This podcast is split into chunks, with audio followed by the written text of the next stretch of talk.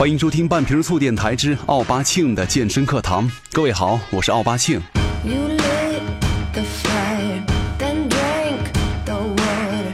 You 在所谓的时尚圈啊，有这么一句话：时尚界十男九 gay，十 gay 九娘。这好像已形成了一个不成文的定律了，就是好像一个男人呐、如果不带点儿女性的气味儿的话，就在时尚界很难立足，更不用说成名立万了。其实，在这个前两年呢，有网友质疑咱们中国的男人为什么这么丑，以及直男癌的成因等等，就是直接把这个直男呢和矬男画上了等号。不过，那些看上去很干净整洁，而且穿着讲究的男人们，又被大家归类为都会美型男一类，就是性别取向啊难以断定，认为他们可弯可直，让人望而却步。于是呢，网上有一批同志黑的人出现了，就是专门负责撒同志的烂药。其实呢，他们都有一种心理，就是凭什么同志这个圈子素质也好，穿衣打扮也好，身材气质也好，都要比我大直男要好那么多呢？这不合理。于是他们就开始抵制这个圈子了。其实这个同志呢，他们更善于塑造自己的形象。一方面呢，是自己真的很喜欢，就好像这个大家印象当中哈，直男呢往往比较随意、比较邋遢，同志呢会非常注重外在的形象，注意打扮，穿着呢也更加的时尚，注意品味。记得之前有个段子手啊曾经说过，就是为了拯救咱们中国男人的整体素质和水平啊，咱们没办法跟人家美国一样同志合法化。为什么呢？大家想一想，如果两个品味这么好的男人走到了一起，那么他们对于干净美观执着追求的良好基因就没有办法广泛的影响其他的直男啊，导致了剩下的那些中国男人们的直男癌会更加的严重啊。还有一点，不知道各位有没有注意，身材好的同志啊，往往会更受欢迎。这也就是为什么各位在健身房里总会看见啊，娘炮也好，同志也罢，都在努力的健身锻炼。就像直男喜欢妹子身材好一样，一个道理。反倒是很多直男呢，他们不会注意自己的身材。难道女同胞们对于身材真的没有需求吗？只要长得帅、个子高、不胖就 OK 了。要求如此之低，那么为什么还有那么多直男还在单身呢？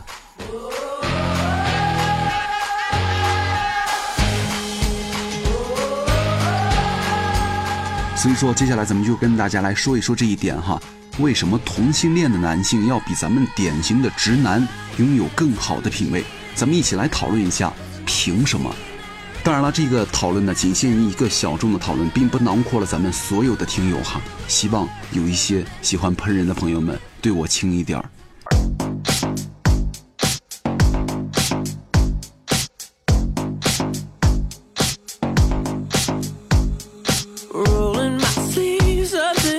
其实现在有很多时尚大牌的设计师们都在同性恋的行列，比方说你们很熟悉的乔治阿玛尼、马克雅各布、汤姆福特等等，对不对？很多都是，而且很多一线时尚大牌的设计师呢都是同性恋。就是哪天如果你见到一个五大三粗、戴着金链子、挺着啤酒肚的服装设计师的话，你大可以开门见山的问：“你是隔壁村秧歌队的裁缝吧？”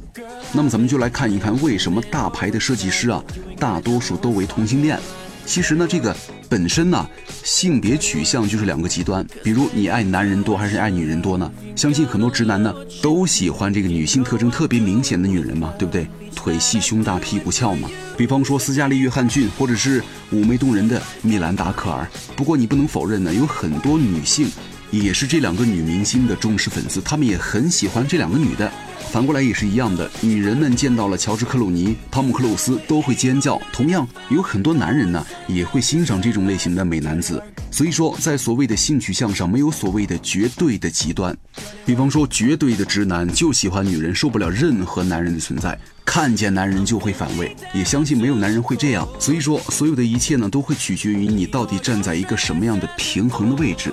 但是有一点，同性恋的设计大师们，他们很好的站在了两个极端居中的位置，就是他们既可以欣赏男性的美，比如说刚毅挺拔，也能发现女性身上的特质，比方说这个妩媚和柔美的曲线，否则他们就没有办法给男性和女性们设计衣服了。所以各位，当你下次看见一位你认为很像 gay 的男人的时候，千万不要妄下结论，首先来问一问自己，在审美上所站的位置是否正确。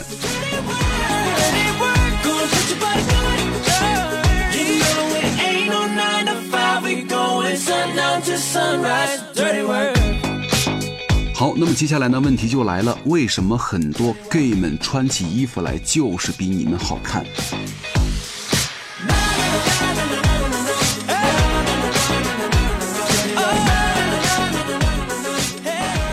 其实，在很多时候啊，外貌啊，永远是着装的第一要素，就是主要还是看脸。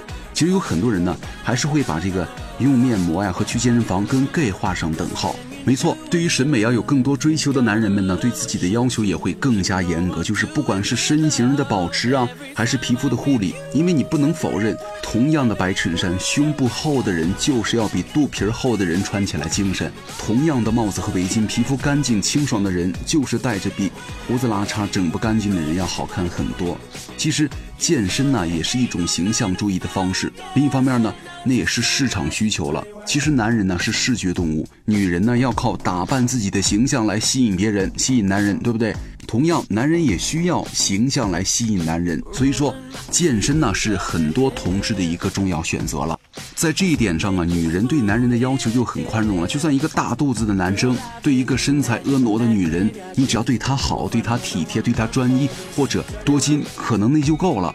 女人对于身材好的男人的需求可能没有那么强烈，但是同志会更加喜欢、更加欣赏男人的性感体格、健硕的身躯。所以说，要想让自己在这个圈子当中更受欢迎的话，健身真的是一个很好的选择。而且呢，健身不仅可以改善身材、运动活力，更有男人味儿，而且可以提升自己在 gay 圈当中的吸引力了。就有了那句话。爱健身的男人在同志圈会更有市场。你愿意花多少精力去护理你自己的身体，就会有多少的回报。其实，在外貌上也好，内在的健康也好，你有多在乎自己的身体呢，就会吸引同样类型的人到你的身边。这就有了那句话：物以类聚，人以群分了。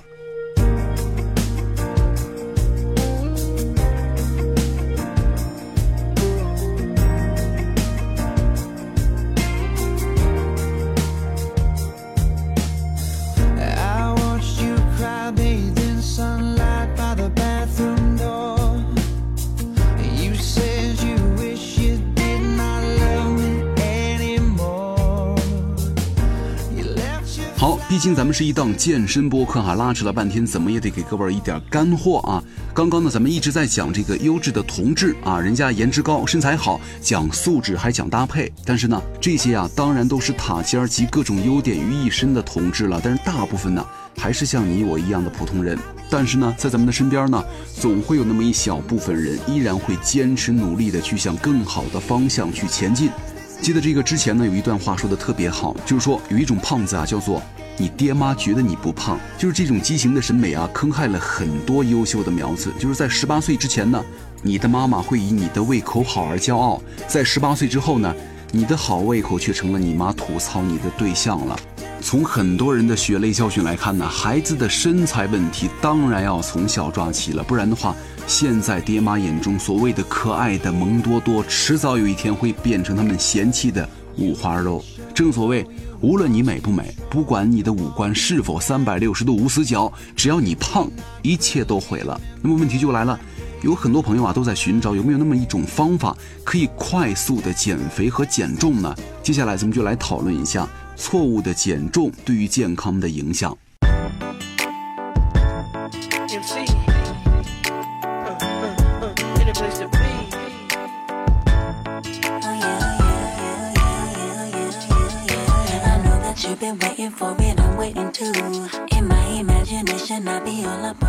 在民间呢，有很多强调快速瘦身的减肥方法，这些不管是食品、药品还是节食，吃不吃都会有健康上的风险。其实，在很多时候啊，你们有没有发现，身边的很多人都是有过曾经减肥的经历，而且方法有成千上百种，就是从早期的流行的三温暖减肥。泰国减肥药、节食减肥、代餐减肥、鸡尾酒减肥等等等等，不胜枚举。其实这些方法呀，可能会瘦得很快，但是也很容易反弹。就是不当的饮食啊，会让咱们的身体的营养素缺乏，特别像是这个节食减肥，就是因为很多重要的营养素缺乏呢，而且。蛋白质摄取不足，造成了身体原本的蛋白质分解，让你的肌肉组织严重流失，导致了你免疫力下降，甚至会造成你的器官萎缩。这样的话，减肥效果不但不持久，你的身体最后就废掉了。而且很多人在朋友圈中做微商啊，喜欢卖各种减肥药啊，什么东南亚减肥药啊、泰国减肥药啊。其实这些药物啊，已经有很多死亡案例了，千万不要相信。就是在很多地方也不合法。而且有很多人呢，吃完了这个药之后，出现了这个后遗症，就停用了之后啊，身体一段时间还是没有办法良好的恢复。咱们就跟各位来说一说啊，这个体重减轻是怎么回事啊？这个体重减轻啊，如果真的是因为身体的肌肉减少的话，骨质不足所产生的结果呢，这也是不当的减肥。这个肌肉组织啊，是咱们人体的氨基酸的池子之一，可以调节身体对于蛋白质和氨基酸的利用。那么肌肉不足的话，会间接的影响免疫力、造血的功。能等等，当然了，这个肌肉啊，对于身体的支撑可以保持平衡，让咱们人呢轻松应付各种姿势的改变。就是当你的身体啊肌肉不足的时候啊，你的支撑力也会跟着变差，就容易出现这个。腰酸背痛、加重退化性的关节炎、骨质疏松等等各种的老年疾病，而且啊，随着年龄越来越大的话，一定要注意肌肉量的保持。所以说，如果评估减肥的成果呢，除了要看脂肪减少的重量之外，也应该评估一下你的肌肉维持或者是你增加的重量了。在很多时候啊，咱们最怕的事儿啊，就是你好不容易把肥减下来了，你瘦下来了，但是最怕的就是复胖了。曾经啊，有医生统计过，就是使用非医疗专业的方式来减肥的人呢，复胖率高达百分之七十六；而在医院呢，疗养院减肥成功之后，复胖率只有百分之二十七。很多人呢。减肥失败是因为自己摄取的食物的热量估算错误了，尤其是在减轻部分体重之后，就因为你体重轻了，身体的基础代谢呢会有改变，热量的消耗会降低，在减肥的时候会出现所谓的平原期，就是这个时候啊，体重不容易下降，这就是身体适应了新的新陈代谢所必须适应的调整期了。那么平原期和减重期呢会交替出现。你体重下降的曲线呢，也就会像台阶一般，就是缓和轻重的体重。你的体重减少了之后呢，热量的消耗也会减少了，而且你饮食的热量摄取也必须得跟着减少了，也要管住嘴了。就是很多人呢，没有在减肥的时候学会计算自己适合的热量，就是导致你刚瘦下来，可能刚开始瘦，然后你的饮食又恢复到减肥前的模式了。这样的话，体重肯定会恢复到跟原先一样重，或者是更重。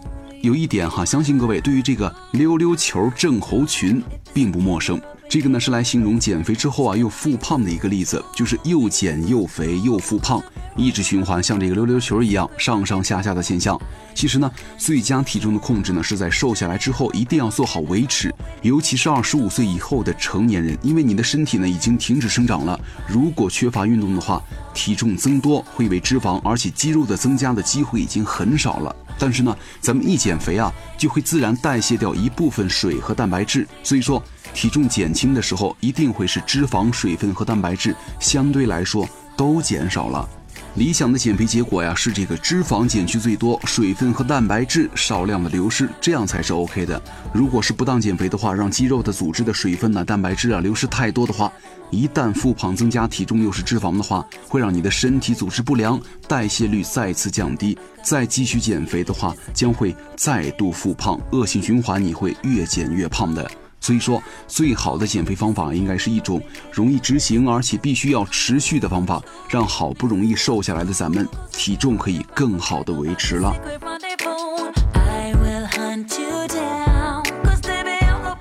记得我在小时候啊，说起自己的梦想的时候，往往是成为各种家啊，但长大之后才发现，仅仅是连成家都很难。所以说，各位啊。千万不要莫名的去说一些假大空的口号，不如怀着大爱去做些小事儿。其实减肥呢，教会咱们的事儿是一件很简单的事儿，不过是怎么变成一个更好的自己。但同时呢，它又是一件很为难、很困难的事儿，因为它需要很强的自制力和没有任何外界强制限制的自我约束的精神。其实，在很多时候啊，所谓的坚持呢，不过是日复一日的重复着一件小事儿，跑步也好。瑜伽也好，其他一切微小的事情也好，都会在你的每一个艰苦的付出之后，默默的在反馈给你。